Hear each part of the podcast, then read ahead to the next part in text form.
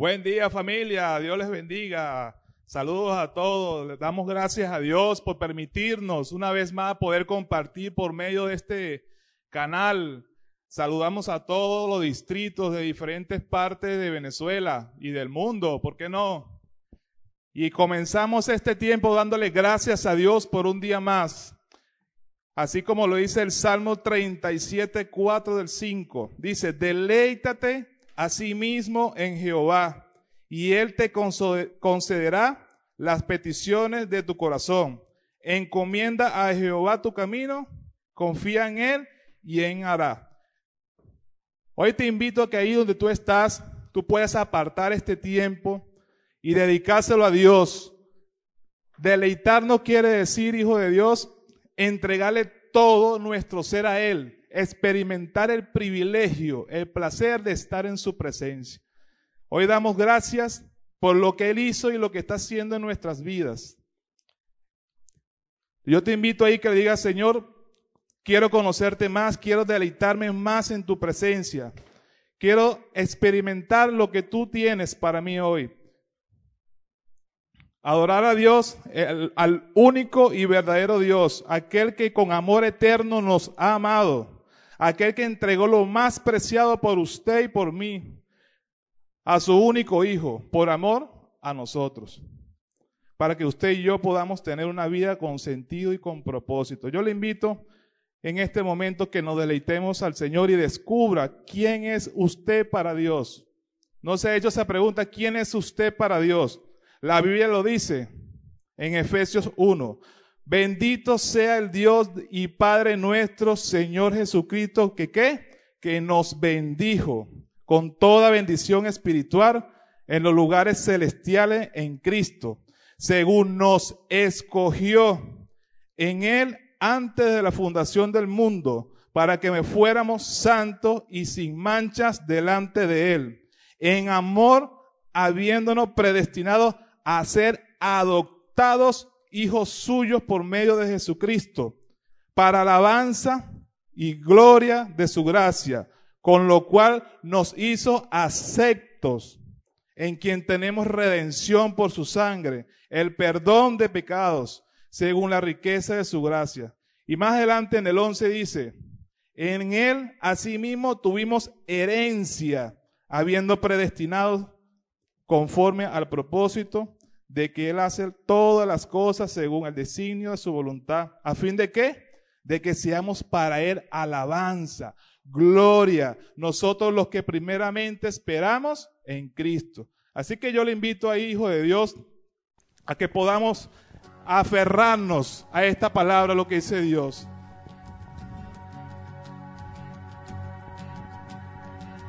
¿Quién soy yo para que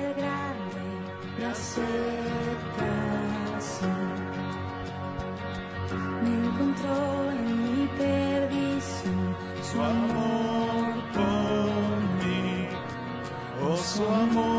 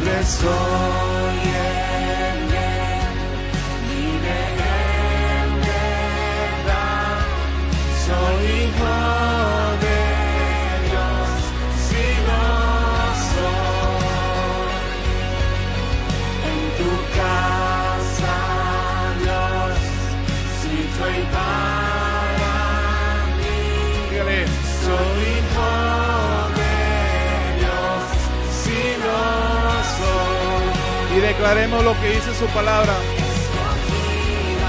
Perdonado, yo soy quien dices que este soy. Vas conmigo a mi lado, yo soy quien dices que este soy. Escogido, perdonado, yo soy quien dices que este soy. Vas conmigo.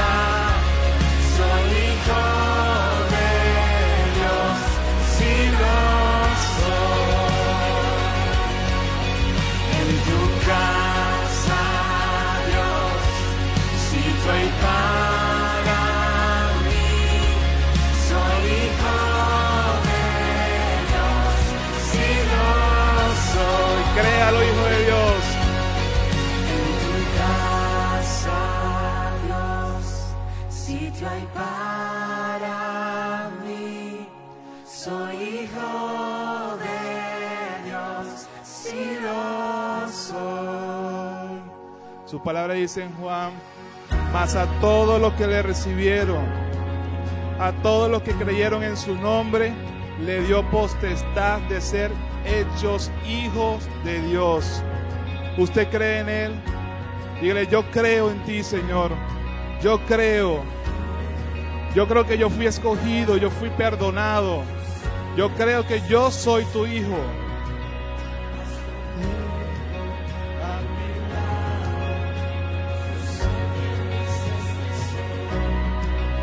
Escogido, perdonado, yo soy quien dices que soy. Vas conmigo a mi lado, yo soy quien dices que soy. Escogido, perdonado, yo soy quien dices que soy. Vas conmigo a mi lado.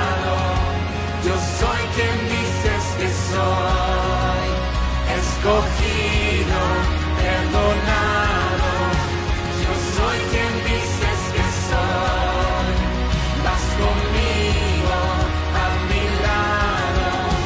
Yo soy quien dices que soy, si yo soy quien dices que soy, Soy tu hijo. Y hoy te doy gracias, Señor, por aceptarme. Yo te acepto, Señor, como mi Señor, como mi Salvador. Libre en verdad, soy hijo de Dios, si lo soy. en tu casa, Sitio ahí para mí. Gracias a la vida, a la muerte y a la resurrección de nuestro Señor Jesucristo, hoy podemos y tenemos libertad de ir a su presencia. Gracias por Él, porque nos ha hecho libre a través de la muerte y resurrección de nuestro Señor Jesucristo. Hoy podemos, como lo dice el salmista, el Salmo 100, entrar por sus atrios, por sus puertas con acciones de gracia y por sus atrios con alabanza e ir confiadamente a tu presencia. En Isaías 53, del 3 a 7 dice, despreciado y desechado entre los hombres, varón de dolores, experimentado en quebranto, y como que escondimos de él el rostro, fue menospreciado y no lo estimamos. Ciertamente llevó nuestras enfermedades y sufrió nuestros dolores, y nosotros le tuvimos por azotado, por herido de Dios y abatido. Mas el herido fue por nuestras rebeliones, molido por nuestros pecados. A veces, hijo de Dios, usted se nos olvida en medio de tantas cosas quién es realmente Dios para usted y para mí. Yo, yo quiero invitarle que usted medite allí donde tú estás, desde su casa, allí con su familia, con sus amigos, con sus vecinos. Medite en lo que Dios hizo a través de su Hijo Jesucristo por usted, por el que tiene a su lado, por mí. Hoy te damos gracias, Señor, por tu preciosa sangre. Hoy te damos gracias porque tú nos amaste tanto. Y allá en ese huerto de Hexemaní, allí te despojaste todo dejaste en el jardín del Getsemaní. En gran angustia el cielo escucha la decisión del Salvador. Dejaste el trono, te humillaste, tomando mi culpa y condenación. Eso lo hizo por amor. Gotas de sangre, la guerra ganaste, llevando cautiva la cautividad. Así es, Señor. Muchas gracias. Oh, la sangre de Jesús. preciosa sangre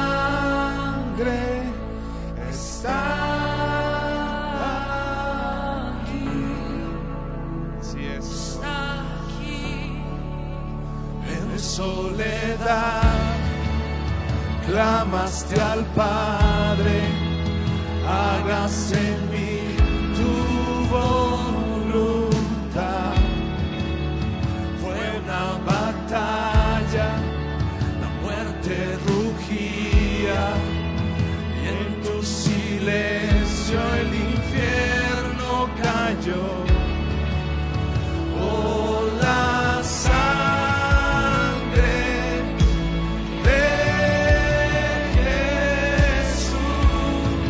Preciosa sangre, preciosa sangre está aquí. Así lo creemos. Tu sangre preciosa trajo libertad, trajo redención. Gracias por tanto amor, Señor. Sangre está aquí. Ese es el motivo por el cual hoy venimos a adorarte, a exaltarte, a glorificar tu nombre, reconocer que no hay Dios como tú, reconocer que hay un Dios bueno, que hay un Dios que con amor eterno nos ha amado, que entregó lo más preciado que fue su Hijo, por amor por usted y por mí. No estamos solos, te tenemos a ti, Señor.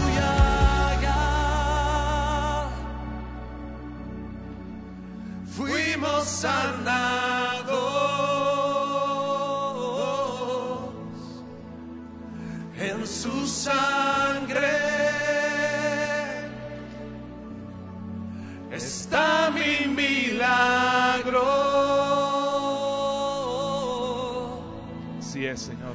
por su llaga. Por tu llaga, Señor. Tú llevaste nuestras enfermedades a esa cruz y por eso somos sanados. Hoy tenemos libertad gracias a ti, Señor. Yo lo creo, dígale, yo lo creo, Señor.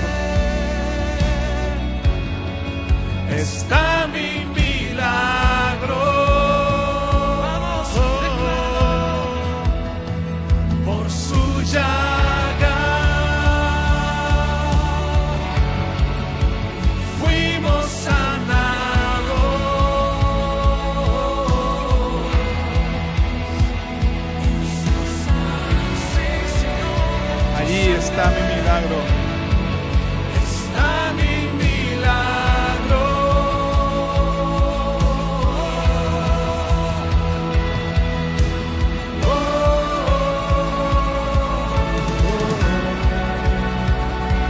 Gracias, Señor. Gracias por tanto amor. ¿Cómo pasar un día, Señor, sin reconocer, sin alabarte por lo que tú hiciste en esa cruz? Ese es el motivo por el cual hoy te adoramos, Señor.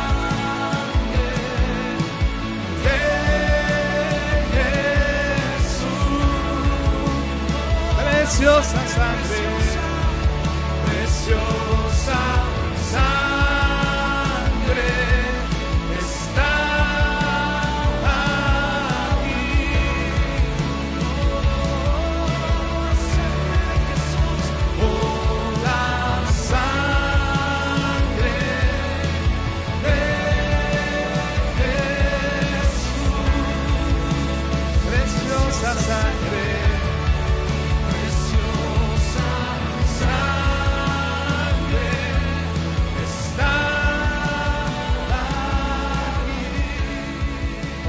gracias.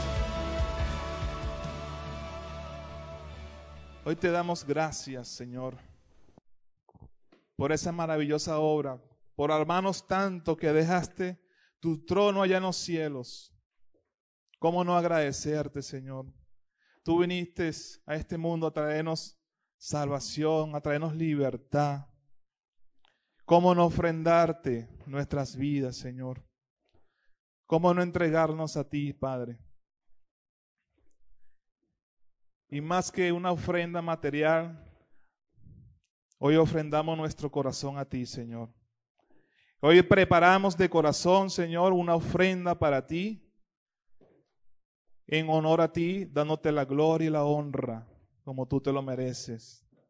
Porque ¿quién soy yo y quién es mi pueblo para que pudiéramos ofrecer voluntariamente cosas semejantes?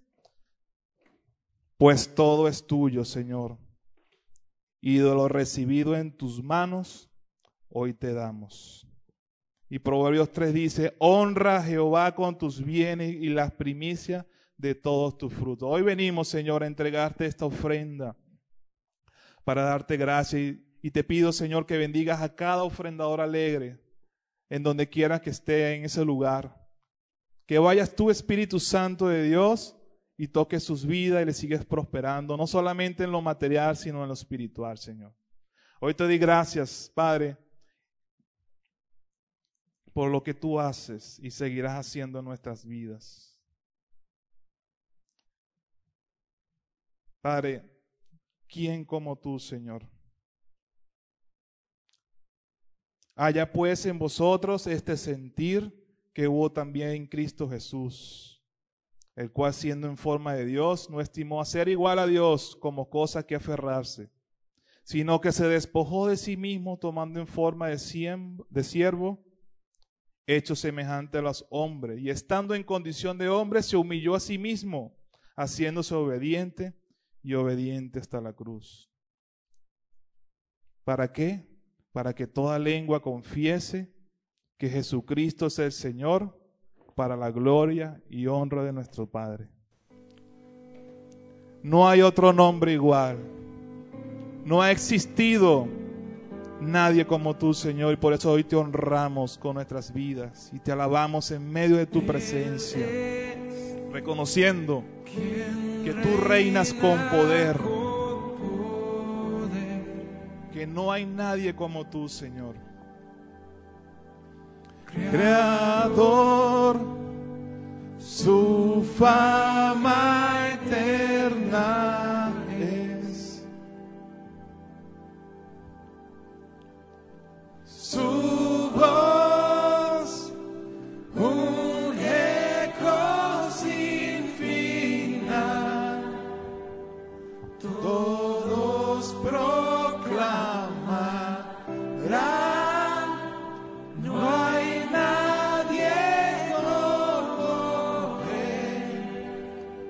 Hoy venimos a adorar al que resucitó.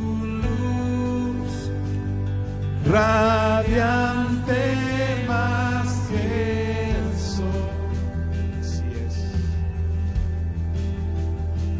Su amor y gracia derramó.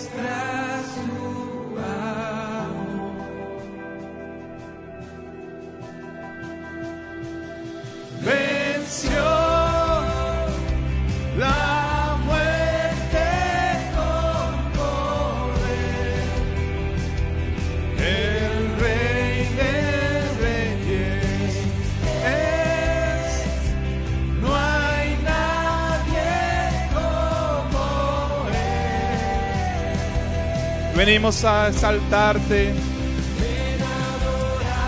al que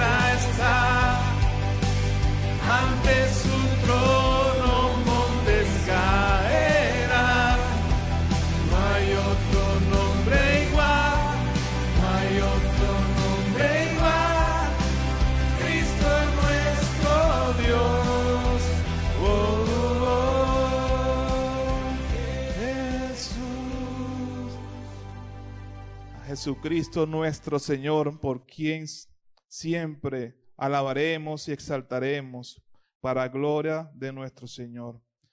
Hoy te damos gracias, Señor, por lo que tú haces. ¿Cómo no estar en medio de tu presencia, poder adorarte, exaltarte, bendecir tu nombre, Señor?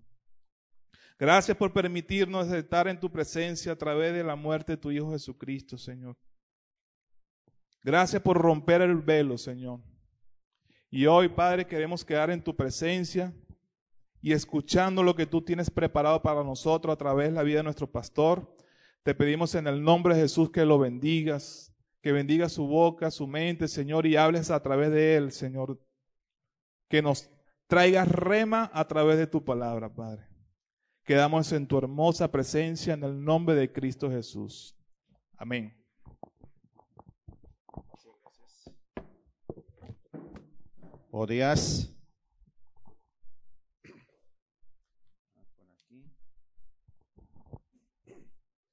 Buenos días familia. Vamos entonces a seguir con el tema 9, la parte B, ¿sí? ¿Para qué está, qué mandó a hacer Dios a la iglesia? ¿Hacer qué? Discípulos, ¿cierto? Entonces la, la semana pasada vimos lo que no es ser un discípulo y ni siquiera para algunos ser cristianos. La tarea era que nos evaluáramos a nivel personal eh, por qué razón está usted siguiendo a Cristo. ¿Sí? ¿Te planteaste esa pregunta? Recuerda que la gente seguía a Jesús porque llenaba sus necesidades, ya sean físicas, eh, emocionales, religiosas, porque les gustaba ver los milagros.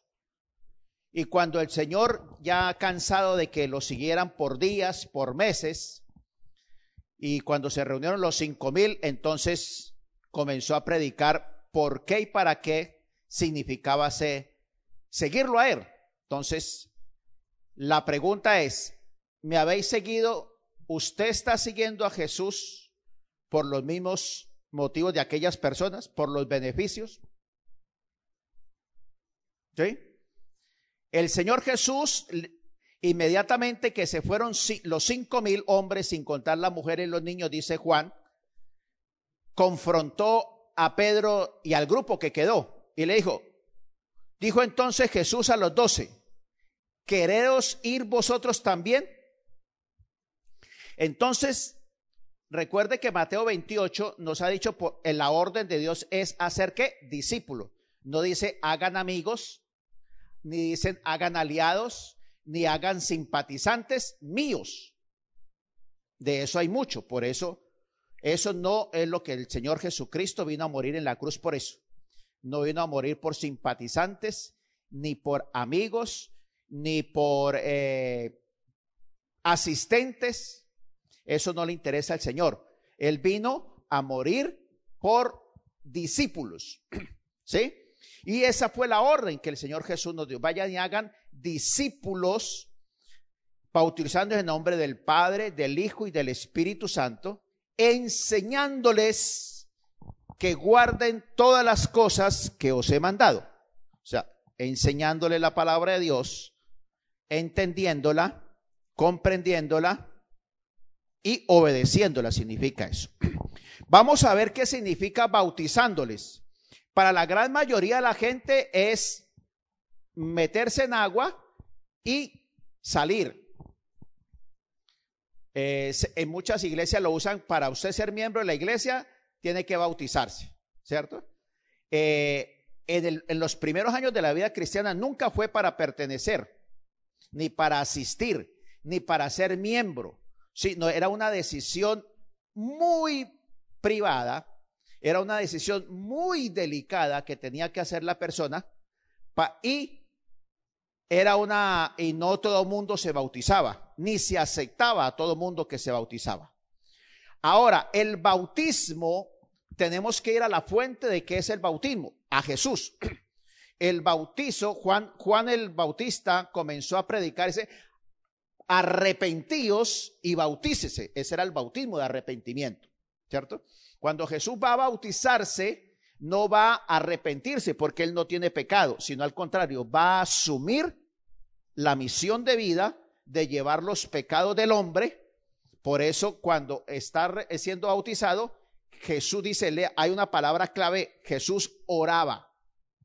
Jesús no estaba arrepintiéndose, Jesús oraba. ¿Sí? Entonces, el bautismo para un cristiano, para un discípulo de Cristo, implica entrega personal y voluntaria para hacer la voluntad de Dios a partir del momento en que usted recibe a Cristo genuinamente, ¿sí? Usted es apartado. ¿De dónde es apartado usted? De vuestro padre el diablo, de una vida de sin Cristo.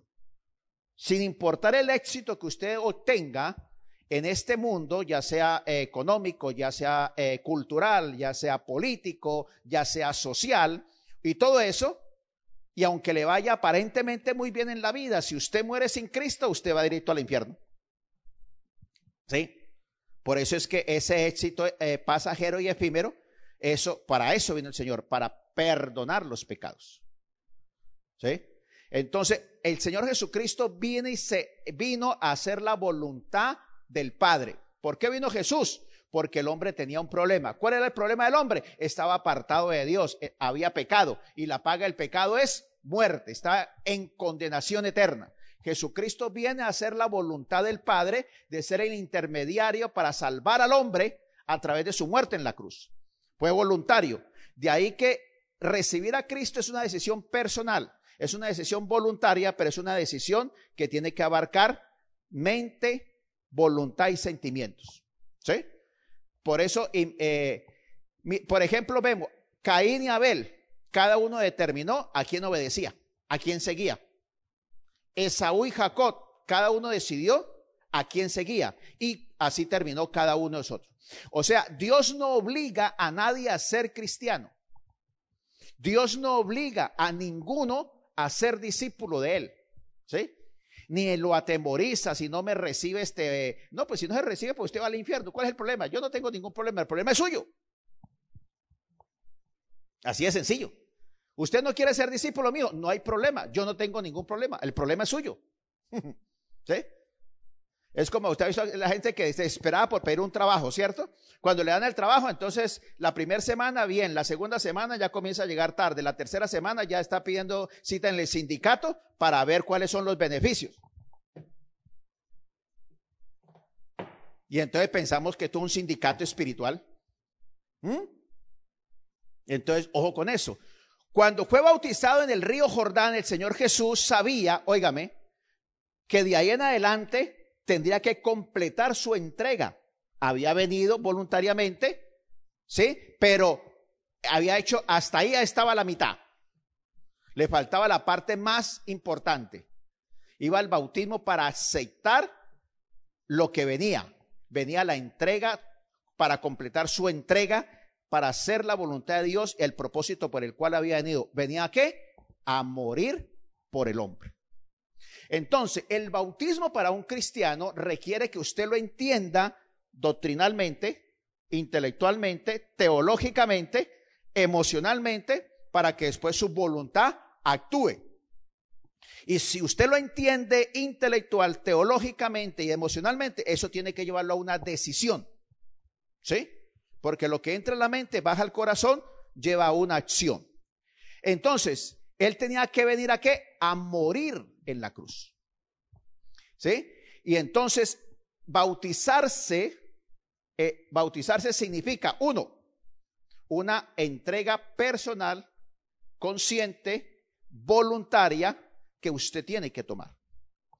Que el momento que usted recibió a Jesucristo, usted pertenece a Cristo. Usted es una propiedad exclusiva de Cristo Jesús. ¿Por qué? La Biblia lo dice, porque fuiste rescatado de tu vana manera de vivir a través de la sangre de Cristo Jesús. ¿Claro? Entonces, el versículo que el Señor les dijo a estos cinco mil y que salieron corriendo fue, Jesús les dijo, de cierto, de cierto digo, que si no coméis la carne del Hijo del Hombre y bebéis la sangre, no tendréis vida eterna. Parece que fuéramos caníbales, ¿cierto? Pero este, es un contexto teológico que los judíos lo entendían bien, porque ellos están acostumbrados a los sacrificios. Ellos sabían que llevaban el cordero, una parte era ofrecida al Señor, otra parte se lo regresaban a ellos para que lo comieran. ¿sí? Entonces Jesús les estaba diciendo a ellos, si ustedes no hacen una entrega total, espiritual, emocional, mental y física, aceptándome que yo soy el Mesías, ustedes no pueden entrar en el reino de los cielos. Entonces, cuando usted se bautiza en agua, ¿sí? Usted pasa a ser qué? Propiedad del Señor. Suena bonito, ¿cierto? Pero yo se lo voy a decir como en la Biblia dice, usted es siervo de Dios. ¿Qué significa siervo? Ay, la ovejita linda, bella, mire ese peluche tan hermoso. No, la palabra siervo en el, en el Antiguo Testamento significa que usted es esclavo, esclavo de Cristo Jesús. ¿De quién era usted esclavo antes de ser esclavo de Jesús? De Satanás. Vuestro padre, el diablo, era esclavo de Satanás. Ahora Dios te rescata del pecado, de la iniquidad de vuestro padre el diablo. Entras a la bendición de tener a, a, Dios como padre. El rescate fue Jesucristo, pero tú eres esclavo. Significa que tú no haces lo que quieres, cuando quieres y como quieres. Tú eres propiedad exclusiva de Dios y debes entender que en tu mente, en tus emociones y tu voluntad, tú tienes que a partir de recibir a Cristo es hacer única y exclusivamente la voluntad del Señor. Por eso cuando esta gente dice, ah, eh, ah, ese precio esa comida sale cara. Sí. Entonces, ah, usted tiene que tomar una decisión libre. El bautismo en el antiguo, en el, eh, en el Nuevo Testamento con los recién convertidos significaba eso. Significaba una no salirse del mundo, sino mental, emocional y físicamente no practicar ni vivir lo que el mundo hace. Usted es propiedad exclusiva de Dios. De ahí que usted tiene que pensar, sentir y actuar como qué? Como un hijo de Dios o como un hijo del diablo. ¿Sí? Por eso este versículo que el apóstol Pablo nos dice, con Cristo estoy juntamente crucificado, ya no vivo yo, mas vive Cristo en mí. Lo que ahora vivo en la carne, lo vivo en la fe del Hijo de Dios, el cual me amó y se entregó a sí mismo. Pero vamos a estudiarlo. Dice, con Cristo estoy juntamente crucificado. Significa que en el momento en que Cristo está en la cruz muriendo, ¿sí? Por mis pecados, es igual. Yo todos los días estoy crucificado a qué? A mi propia voluntad, a mi propio pecado. Aunque Cristo murió por mí, yo debo entender que yo debía estar allí para recibir la justicia divina de Dios, pero por la gracia de Dios a través de Cristo Jesús soy redimido. Pero eso me hace entender que mi mente, que mi corazón y mi voluntad y mi cuerpo tienen que estar crucificados cada día, cada minuto, cada día, cada semana, cada año. ¿A quién? A Jesús. Eso significa, con Cristo estoy mutuamente crucificado. Ya no vivo. Antiguamente usted hacía lo que quería, entre comillas, porque nadie hace lo que quiere. O usted hace la voluntad de Dios o usted hace la voluntad del diablo. Que a través de los medios de comunicación, que a través de la filosofía, que a través de los medios educativos, que a través de las políticas, que a través de lo social o cultural, él manda a varios a que usted ha- haga lo que él quiere. Eso es diferente. ¿Sí? Pero nadie en este, en este mundo hace la, su voluntad. ¿Mm? Entonces dice, y ya no vivo yo. Así como usted tenía poder de decisión para hacer lo que quería antiguamente, ahora usted tiene ese mismo poder de decisión para hacer la voluntad de Dios. Por eso, no ya yo. O sea, yo ya no tomo mis, eh, yo si- no puedo- ya no sigo mis pensamientos, mis emociones, mi voluntad. Aunque tengo emociones, aunque tengo voluntad, aunque tengo sentimientos, ya tengo que someterme a hacer qué? La voluntad de mi Padre que está en los cielos. ¿Sí? Lo vivo en la fe del Hijo de Dios. Bueno, la persona no determina. Ahora, otra cosa importante que cuando usted recibe a Cristo, ¿quién da gracias a Dios o gloria a Dios por recibir a Cristo? Nosotros decimos, gloria a Dios, aleluya, ¿cierto? Ah, bueno, quiero decirte que cuando tú dices, gloria a Dios, aleluya, significa que tú no determinas lo que tú quieres hacer. Que tú no le vas a decir a Dios cuál es lo que tú quieres que Él te mande a hacer. ¿Sí? La persona no determina cuál va a ser la voluntad de Dios para su vida. Eso lo determina Dios. Por eso tú ves que ningún cristiano vive igual que otro. Ni económica, ni social, ni política, en ninguna. Todos son totalmente diferentes. Y hay algunos que les toca como más fea la cosa que a otros. Y uno dice, pero ¿por qué es posible a pobre persona? Eh, Le das a uno lástima, ¿no? Pero son cosas que, que uno no entiende en la mente humana, pero en la mente humana de Dios sí. ¿Sí? Es como esto que este ejemplo que yo siempre pongo y se ríen mis discípulos. Ay, mire qué ojos azules tan bellos, qué nariz tan bella y qué otra parte tan bella, pero nadie habla del pobre Colón. ¿Cierto? ¿Eh? Nadie quiere ser Colón. Pero qué vital, es más importante muchas veces más que los ojos, más que el habla, más que el oído. ¿Sí? Entonces, quiero que entienda eso, que en la voluntad de Dios no es lo que nosotros parecemos. El éxito que nosotros llamamos éxito no es el éxito de Dios. Por eso es que Dios coloca a cada persona con un propósito y un plan determinado para que lo haga para el Señor. Así está.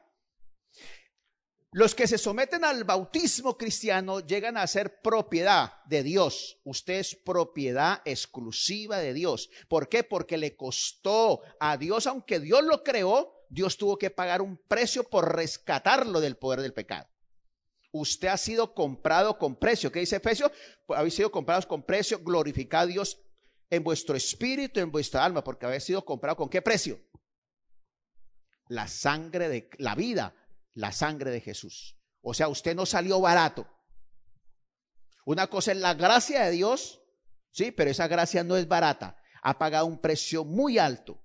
Entonces, como Él paga un precio muy alto por usted para rescatarlo de su vana manera de vivir, usted debe entender de que usted al bautizarse, usted está decidiendo con su mente, con sus emociones y con su voluntad. Dice, yo me voy a consagrar a Dios en espíritu, alma y cuerpo. Renuncio al, a yo gobernar mi vida. Por eso emerjo en el agua, o sea, renuncio a mi yo y emergeré para hacer la voluntad de mi Padre. Eso es lo que significa el bautizo. ¿Sí? Por eso, cuando nos volvamos a reunir, eh, tendremos que bautizar a, a, más de uno. Porque de pronto usted el primer bautizo lo hizo para pertenecer a la iglesia, porque la iglesia después de tal curso había que hacerlo, para no quedarme eh, eh, no bautizado y los otros sí. Por eso es importante que usted revise si usted verdaderamente está practicando el bautismo que hizo por agua, lo está practicando en su mente, lo está practicando en su corazón y lo está practicando en su voluntad. ¿Sí? Usted es propiedad de Dios. Usted es, aunque no nos gusta, esclavo del Señor. ¿Sí? Para hacer la voluntad de lo que Dios le manda hacer cuando Él se lo manda hacer y punto. Así estaba Pedro y, eh, Pedro y, y el, Señor hablando con Pedro y le iba a decir y le estaba diciendo qué es lo que iba a hacer con Pedro y Pedro se asustó y le dijo, ¿y Juan? Dijo el Señor, ¿a usted qué le importa Juan? Yo estoy hablando con Pedro. Yo estoy hablando del plan de Pedro. A Juan yo tengo otros planes. Y así es. Entonces la pregunta es, dijo Jesús, ¿queréis ir vosotros también? Hoy en día mucha gente se va, eh, se va del lado del Señor. De las iglesias están saliendo como cucarachas cuando ven el día. ¿Por qué? Porque mucha gente está siguiendo a Jesús igual que lo seguían antes, por los beneficios que dan. ¿Sí ve? ¿Cuánta gente dice, eh, llega, ay, él llegó porque estaba enfermo? El Señor lo sanó y no lo volvimos a ver. Él vino atribulado, angustiado porque eh, tenía problemas matrimoniales, resolvió problemas matri- matrimoniales. ¿Y qué pasó con aquel? No, ya no lo vemos. La gente está solo siguiendo al Señor por, por los beneficios. Hoy en día, en esta cultura eh, humanística, Dios ya no es el Señor de señores, Dios es el sirviente mío, que está para que me dé lo que yo quiera, cuando yo quiera y como yo quiera. Y el día que no me lo dé, entonces me pongo bravo. Algunos dicen, no voy a ir a la iglesia, voy a castigar al Señor porque como no me ha contestado, están acostumbrados antiguamente que cuando el santo no, le, no les respondía, entonces ponían al pobre San Antonio boca abajo, por eso que, por eso que es, pobre San Antonio es calvo. ¿sí? Y entonces toman esas actitudes, no voy a ir por allá.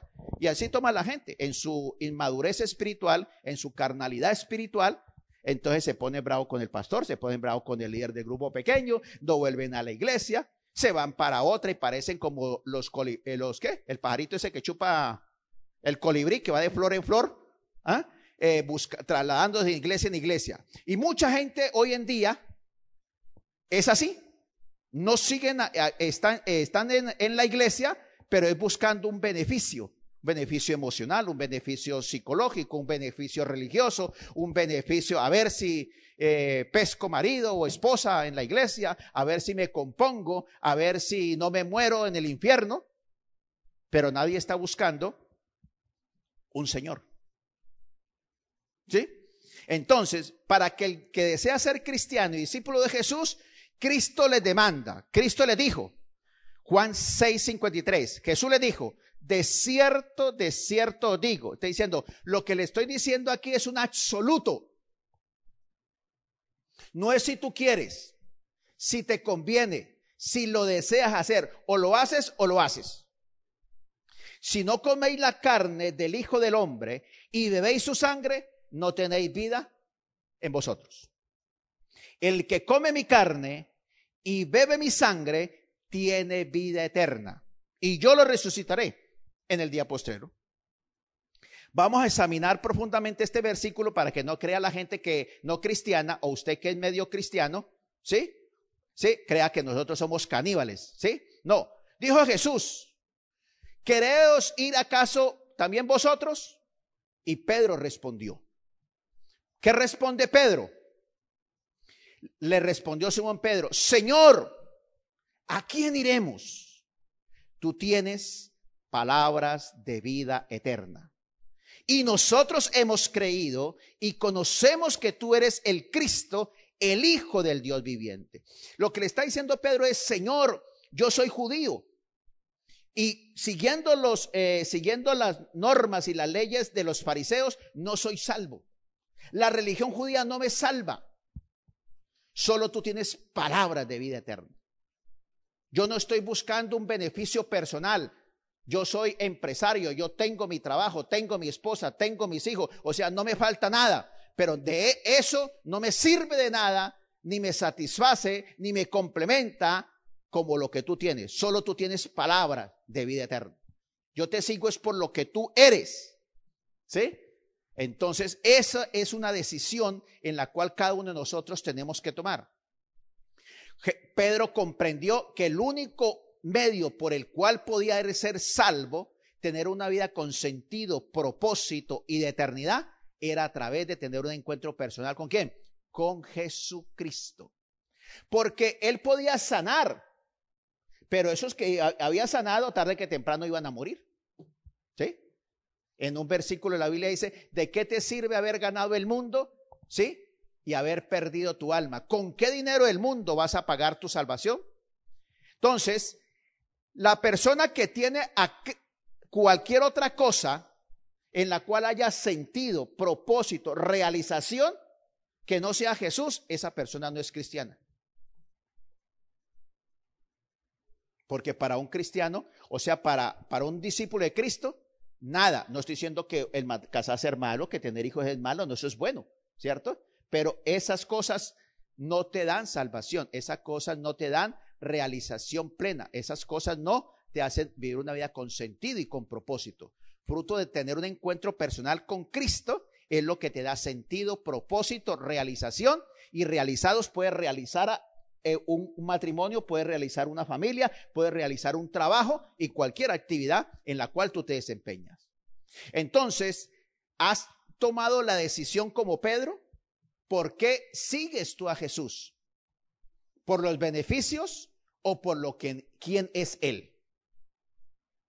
Y aquí está el versículo que les he estado repitiendo, sabiendo que fuiste rescatados de vuestra vana manera de vivir, la cual recibiste de vuestros padres, no con cosa corruptible como oro o plata, sino con la sangre preciosa de Cristo, como la de un cordero sin mancha y sin contaminación. ¿Qué es lo más valioso para ti? Esa es la pregunta hoy. ¿Qué es lo más importante para ti? Lo que sea valioso para ti, importante para ti, tú le dedicas tu mente, tu corazón y todo tu ser a eso. Si eres tú, si es un, cónyuge, si son unos hijos, si es un dinero, si es una profesión, a eso que tú ames, a lo cual tú piensas que eso es tu realización, eso es lo que tú sigues. Pero si tú sabes que aunque tengas esas cosas, nunca te podrá realizar, tienes que tomar la decisión como Pedro.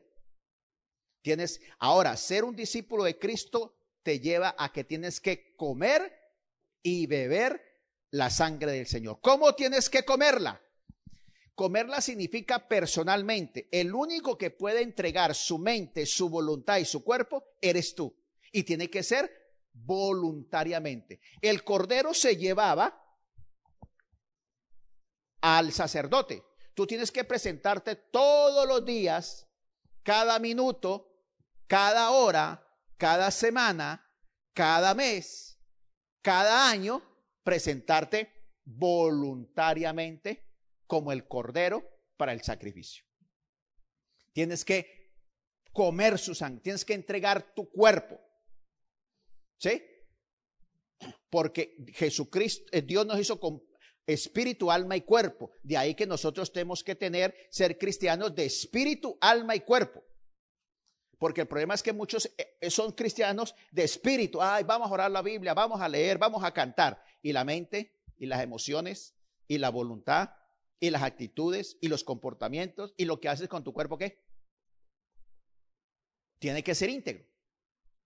Porque Jesucristo viene a entregarse en espíritu, alma y cuerpo por nosotros. ¿sí? Entonces, significa que tú aceptas el sacrificio de Jesucristo como único medio para perdón de los pecados. La pregunta es, ¿cómo, eh, ¿por qué eres cristiano y cómo te hiciste cristiano? Aquí la dama que nos visita, diga, ¿cómo se hizo cristiano usted? Por una situación familiar. Nicolás. Bueno, estos no son cristianos. Usted no se hace cristiano. Una cosa es su situación personal. Usted se hace cristiano el día que acepte que usted es pecador. Usted se hace cristiano el día que entienda que usted es pecador y que necesita un salvador para entonces el día que usted sabe que usted es pecador y que el único medio para hacer perdón a sus pecados es Jesucristo, ese día usted es cristiano. No confundamos mis necesidades con la esencia. ¿Sí ve? ¿Sí ve? Exacto. Entonces ahí está. Y eso, la gente dice, ¿y cómo? Otros dicen, ¿cómo te hiciste cristiano? Haciendo una oración. ¿Quién te dijo que haciendo una oración eres tú cristiano? No, porque como dijeron que pase al frente para que los que quieran, o se pongan en pie yo, y repitan conmigo, yo repetí. No, tú, tú eres un loro que hiciste una repetición de algo, ¿sí? Que como estamos acostumbrados por tradición religiosa a repetir oraciones, lo hacemos. Ojo con eso. Tú no eres cristiano por hacer oraciones, tú no eres cristiano porque vienes a la Biblia, tú no eres cristiano, tú eres cristiano porque reconoces que eres pecador, reconoces que tú no te puedes salvar y nadie te puede salvar, que hay un solo eh, eh, puente entre Dios y el hombre, Jesucristo hecho hombre que murió y resucitó en la cruz. Entonces, cuando tú aceptas que tú eres pecador, cuando tú eh, reconoces que solo en Jesucristo hay perdón de pecados, entonces, y lo, lo aceptas en tu mente y en tu corazón, ahora tú eres cristiano. ¿Sí? Entonces, nadie puede comer y beber en nuestro lugar. ¿Sí ve? ¿Quién desayuna, almuerza y come en nuestro lugar? No, nadie. Eso nos sentamos de primero, ¿no? Igual, nadie puede crecer espiritualmente por ti. ¿Sí? Algunas esposas, no, mi amor, ore usted por mí, ore usted por mí, lea la Biblia usted por mí. Los hijos, no, mamá, usted por mí, usted por mí. Pero cuando quieren las bendiciones, ¿quiénes son los primeros que quieren recogerlas? Los que no oran, los que no leen la Biblia, los que no obedecen al Señor, ahí sí inmediatamente ven a reclamar las promesas. Así como nadie come por ti, nadie va a crecer espiritualmente por ti. Es una decisión personal. El Señor Jesucristo vino en persona, una decisión. Cada persona se decidió entregarle su vida al total señorío de Jesucristo. Ahora viene comer la sangre. ¿Sí ve? Una cosa es que usted diga, Señor, te entrego mi vida. Y del dicho al hecho, hay mucho trecho. Entonces, aquí estuviste en el, ¿dónde? En el bautismo, Jesús, ¿cierto? Ahora viene que esas palabras se vuelvan una realidad. Hay que ir a la cruz. Estuvo en Getsemaní en un momento de angustia de turbación, no por la cruz, sino porque en ese momento iba a perder la comunión con su padre, que era la mayor agonía que él tenía perder la comunión con su Padre, pero tenía que perderla porque en ese momento la justicia divina se iba a cumplir sobre su cuerpo.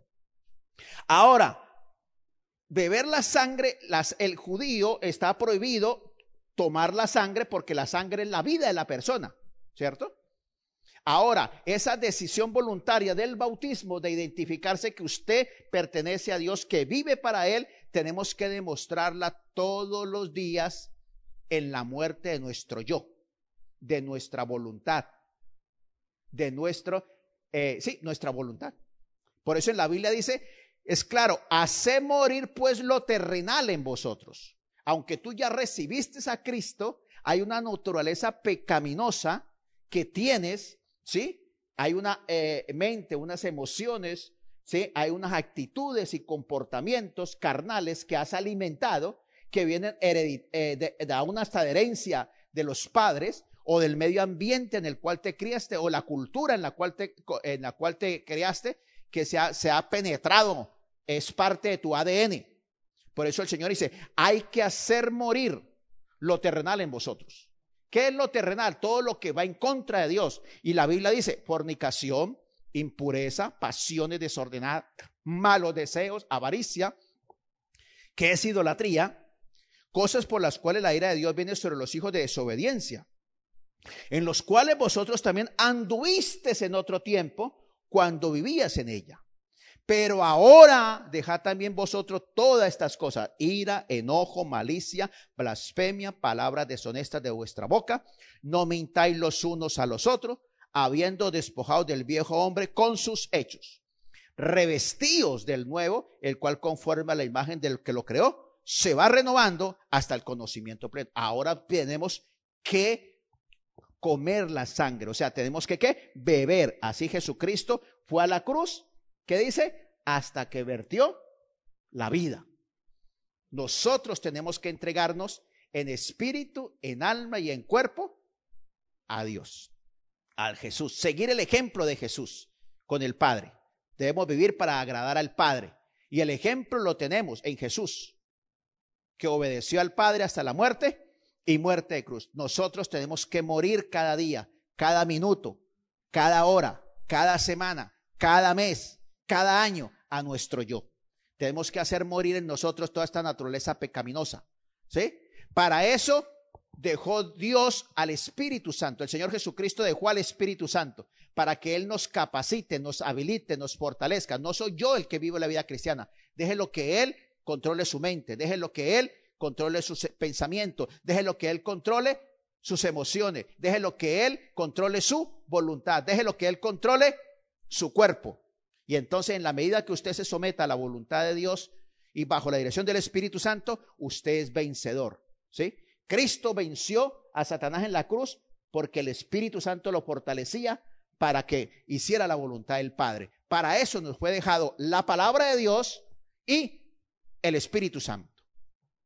Usted necesita alimento cada día, no una vez a la semana, ¿cierto? No una vez al mes.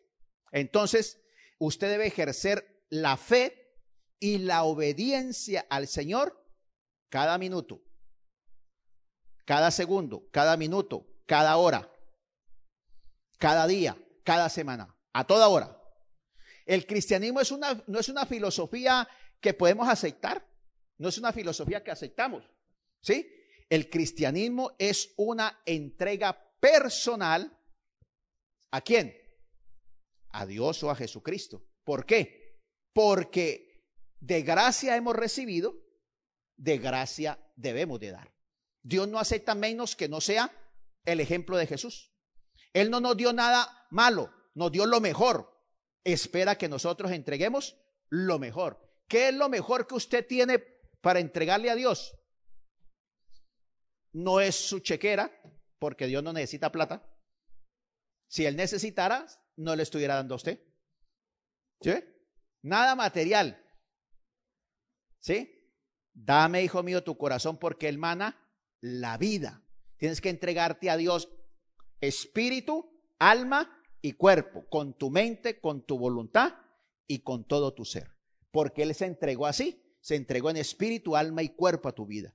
Entonces, eso es lo que significa bautismo en la vida cristiana. Bautismo es una entrega personal de identificarme para Cristo de consagrarme para el Señor y de ahí en adelante de vivir para Él. ¿Sí? Pero también esa entrega abarca mente, voluntad y cuerpo. Es una disposición diaria a morir a mi yo, a morir al mundo, sus filosofías, sus valores, su cultura. Y es una entrega también de mi cuerpo para que sea un, para que sea un templo santo para el Señor. Entonces, usted es el que debe entender hoy más que nunca el sacrificio que hizo Jesús en la cruz. Que no fue fácil para él, ¿sí? Pero aunque no fue fácil, Dios lo capacitó, lo fortaleció diariamente. Y así usted debe entregarse un sacrificio vivo, santo, agradable a Dios todos los días, en cada momento de su vida. En los momentos de flaqueza, ¿qué debe, ¿dónde está su fortaleza? Busque la presencia de Dios. En los momentos de debilidad, ¿dónde usted se hace fuerte? En la presencia de Dios y en la obediencia a su palabra. Cuando todo parece un caos y que todo va a caerse, a destruirse, ¿dónde está la respuesta a su vida? Búsquelo en la palabra de Dios y el Señor le dará su fortaleza, le dará la salida, lo guiará, lo fortalecerá. ¿Sí? Entonces, hijo de Dios, usted debe entender que ser hijo de Dios y discípulo de Dios no es para todo mundo. Por eso muchos emigran de la iglesia, porque no quieren, sino que el eh, Dios es- les satisfaga y le llenes sus necesidades. Muchos han recibido un Salvador y muchos quieren al Salvador, pero no hay salvación sin Señor. Si usted no ha recibido al Salvador en su vida y al Señor, perdón, ¿sí? y cuando se dice Señor con mayúsculas, Él no está para hacer su voluntad, al contrario, usted está para someterse a su voluntad. ¿Sí? Por eso dice, bueno, ahora, el versículo último que vamos a tratar era la otra parte que estábamos hablando. Dice que unos cayeron al- junto al camino, otros cayeron en pedregales y otros cayeron entre espinos. Y ninguno de esos floreció, ¿cierto? Pero dice, otra semilla cayó en buena tierra, unos dieron al 30, otros al 60 y otros al 100%. Si usted verdaderamente recibió a Cristo y usted verdaderamente es un discípulo de Cristo, entonces un cristiano que ande verdaderamente con Dios produce al 30 o al 60 o al 100%. Pero nunca la palabra de Dios viene qué? Vacía. Usted, si dice que recibió a Cristo en el año 1810 y sigue siendo el mismo, con las mismas actitudes, con los mismos pecados, con la misma eh, naturaleza pecaminosa, con las mismas actitudes carnales, con los mismos comportamientos, usted no ha recibido a Cristo.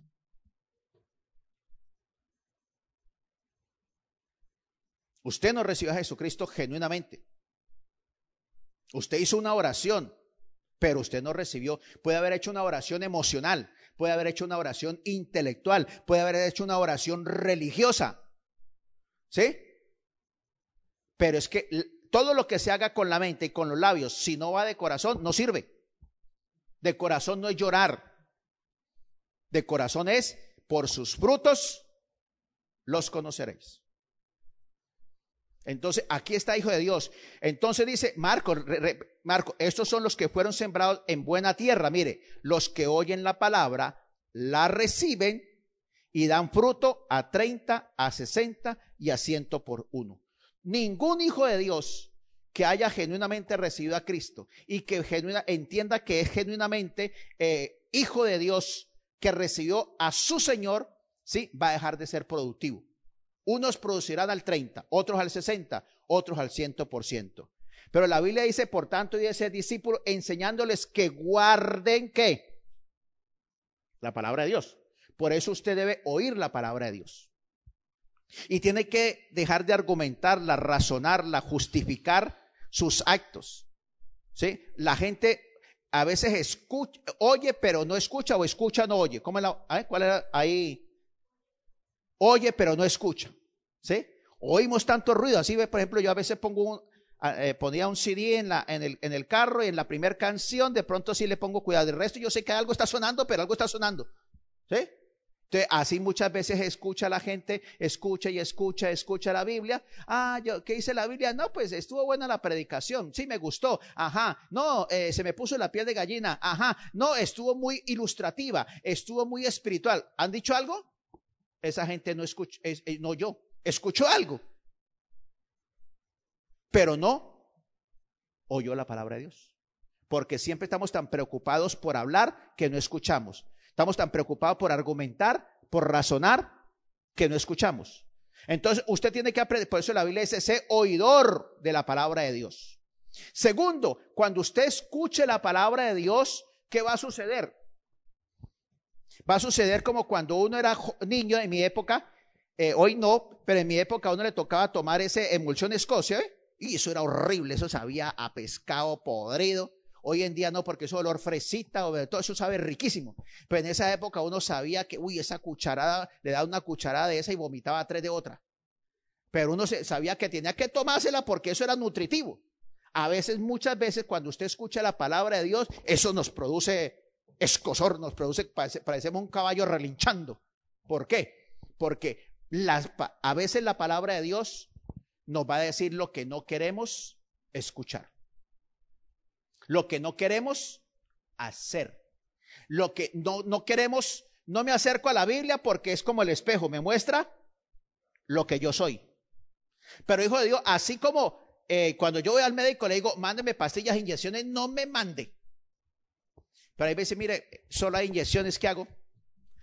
Pues me acuerdo que aquella vez que me dio ese, ese cálculo y aplíqueme en las inyecciones que sean, pero quíteme este dolor. Así es la palabra de Dios. No nos gusta lo que dice, pero lo que dice es lo que necesitamos para transformación en el espíritu, en el alma, en la mente, en las emociones, en la voluntad. Usted como ser humano, usted como cónyuge, usted como padre, usted como hijo, usted como parte de la sociedad, aquí está lo que no le gusta, pero que necesita. Por eso usted tiene que recibir la palabra de Dios, ¿sí? Si usted no aprende a rendirse a la palabra de Dios y sigue siguiendo sus métodos, sus, eh, su manera de pensar y su manera de proceder, por eso su vida es un caos y no ha avanzado en nada. Usted ha estado en, es como aquella persona que, eh, bueno, y, eh, saliste de la, de la universidad, no, todavía sigo en el cuarto semestre. ¿Cómo así? Pero si hace 10 años, no, es que me gusta tanto la universidad que estoy en el cuarto semestre. Entonces has repetido un día 10 meses o has repetido un día de cristiano 10 años. ¿Por qué? Porque no te has querido obedecer la palabra, no has querido dejar que la palabra de Dios te qué? Te transforme. Ahora, ¿cómo me transforma la palabra de Dios? Oyéndola sirve. Memorizándola sirve. Meditándola sirve. Pero ¿cómo me transforma la palabra de Dios? Obedeciéndola. Obedeciéndola. Yo puedo leer la Biblia. Yo puedo memorizarme el versículo y yo puedo decirle teológicamente todo lo que significa el versículo.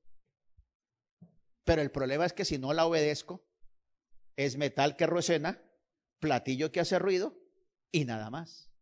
Hay que oír la palabra de Dios, entender la palabra de Dios y obedecer la palabra. Cuando tú, un discípulo de Cristo, tiene que oír la palabra de Dios, entender la palabra de Dios y obedecer la palabra de Dios. Porque si tú no haces esas tres cosas, no vas a producir ni al 30, ni al 60, ni al 100%.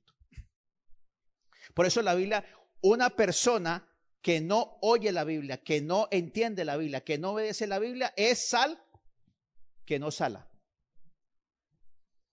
Es luz que no alumbra. Y es levadura que no leuda.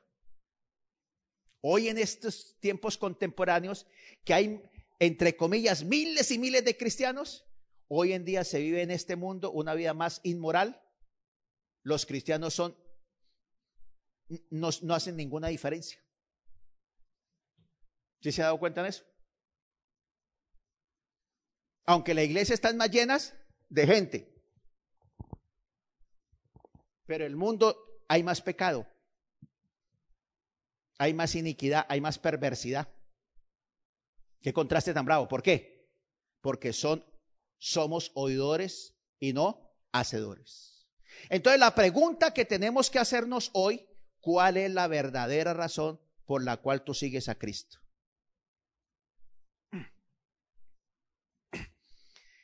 Si tú no le recibiste como Señor, debes que recibirlo. Y tenemos que morir cada día voluntariamente, consagrarnos a Él. Pero también nos debemos morir a nuestro yo, a lo que el mundo dice, a lo que el mundo piensa, para hacer únicamente la voluntad de Dios. ¿Sí? Entonces, ¿usted ha visto a aquellos que, que quieren una gran cosecha pero no siembran? O peor, siembran cualquier clase de, de semilla mala, pero espera una gran cosecha. Y así no es. El Señor nos dio la clave para la vida. ¿Cuál es la clave para vivir? morir. Si usted agrana, el, si usted agrana la- el grano de maíz y lo siembra, o de caraota, lo siembra, perdió uno o dos frijoles. Pero ¿qué va a pasar después? Nace una mata y se remultiplica. Cuando en verdad, en verdad os digo, el grano de trigo no cae en tierra. Perdón, en verdad, en verdad os digo, si el grano de trigo no cae en tierra y muere, porque muchos caen en tierra, pero no mueren. Yo soy cristiano, pero si no te dejas transformar por el Señor, si oyes la palabra, no la entiendes y no la obedeces, de nada sirve. De nada sirve. De nada sirve. Pero si tú oyes la palabra de Dios, la entiendes y la obedeces, eso producirá muerte en el espíritu, muerte en tu mente, en tus emociones, en tu voluntad, en tus actitudes, en tus comportamientos. Pero traerá vida a tu vida. Pero si muere, lleva mucho fruto. Muere a tu yo. Entrégale, entrégate completamente al Señor en espíritu, alma y cuerpo, en mente, voluntad y sentimientos. Muere a tu yo, a tus planes, a tus, a tus metas, a tus propósitos, a hacer tu voluntad. Que seas el hombre, la mujer que Dios quiere que sea, que seas el cónyuge que Dios quiere que sea, que seas el hijo que Dios quiere que sea, que seas el empresario, el trabajador que Dios quiere que sea, no el que tú quieres o el que otros quieren. Y verá que tu vida comenzará a, producir transformación. Y el Señor nos da una promesa espiritual, dice, daremos fruto. Pero también Dios sabe que somos seres humanos, que vivimos en un planeta Tierra, que tenemos necesidades. Y dice, no andéis pues preocupados diciendo, ¿qué vamos a comer? ¿Qué vamos a beber? ¿Con qué vamos a vestirnos? Buscad primeramente su reino y su justicia, y todas estas cosas os serán añadidas. Busque la voluntad de Dios. Viva bajo la dirección y la obediencia de Dios y su palabra, y Dios se encargará del resto de las cosas para nuestra vida. Vamos a orar entonces al Señor. Padre, en esta mañana sabemos que no es fácil, ni fue fácil para ti, pero tú dependías de la oración y de la obediencia a la palabra. Así te sostuviste en este mundo por 33 años y fuiste obediente hasta la muerte y muerte de cruz. Nosotros tenemos la palabra de Dios, tenemos al Espíritu Santo y tenemos la victoria que Jesucristo selló al morir y resucitar en la cruz. Tenemos al Espíritu Santo que nos guía, nos dirige, nos fortalece, que si le creemos a Dios y obedecemos su palabra, saldremos victoriosos día a día, minuto a minuto, segundo a segundo, hora tras hora, día tras día, semana tras semana. Tenemos que morir, comer y beber la sangre de Cristo.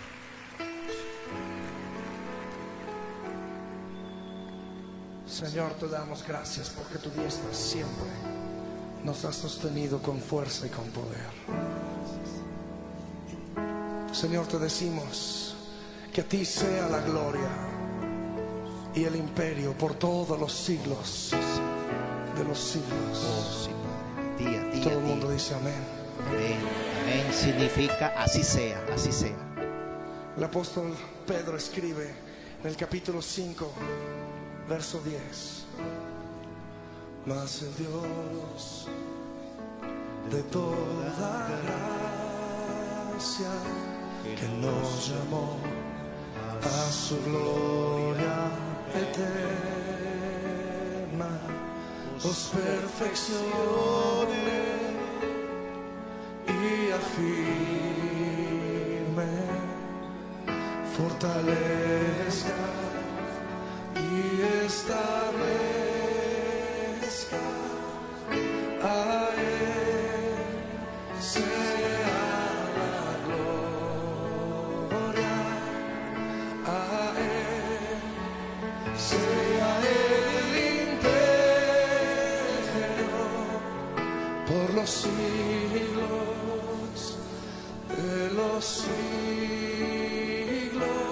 Señor te afirme en su palabra, en su obediencia el día a día.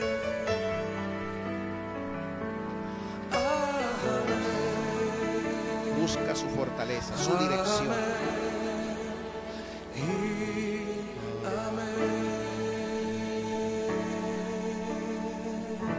Cántalo una vez más. Hace Dios de toda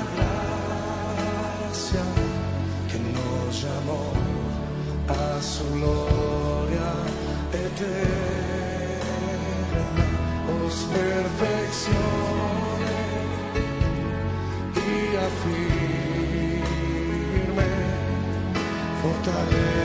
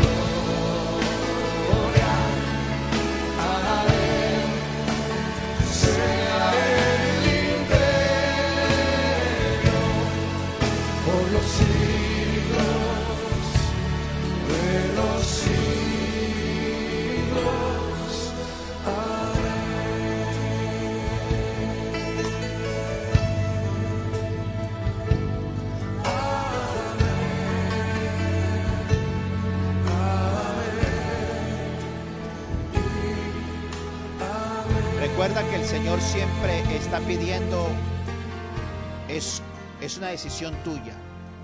Abel decidió creerle y obedecer al Señor. Y por vivir una vida que le agradaba a Dios, tenía a su hermano Caín que no le no agradaba a Dios. Y eso le costó la muerte. Pero vivió para agradar a Dios. Esaú y Jacob. Esaú dijo, ¿para qué me sirve a mí ser primogénito y obedecer la palabra de Dios y lo que yo quiero es comida, vivir los placeres de este mundo, vivir como los otros no cristianos? Y menospreció el privilegio de ser cristiano y se apartó del Señor. Jacob se quedó. Cada uno de nosotros, no mires alrededor, es una decisión personal, voluntaria, que cada uno debe tomar. Dios no te obliga, Dios solo te ofrece que Él es el camino, el único camino, que es la verdad absoluta y que traerá vida y vida en abundancia. Enséñanos esto cada día, Señor, a morir cada día, cada minuto, cada hora, cada día, Señor. No es fácil, pero sabes que podemos triunfar como Jesús triunfó porque el Espíritu Santo estaba con él. El Espíritu Santo lo resucitó y ese Jesucristo, eh, Espíritu Santo que resucitó al Señor es el que nos ayuda a vivir en vida de victoria, una vida de resur resurrección todos los días. Él está en nosotros, con nosotros, en nosotros y por nosotros. Déjalo que Él te afirme, te fortalezca y te establezca. Tan solo créele, obedécele, obedécele, créele, créele y obedécele y tu vida será transformada, Hijo de Dios. Muchas gracias, Señor. Amén.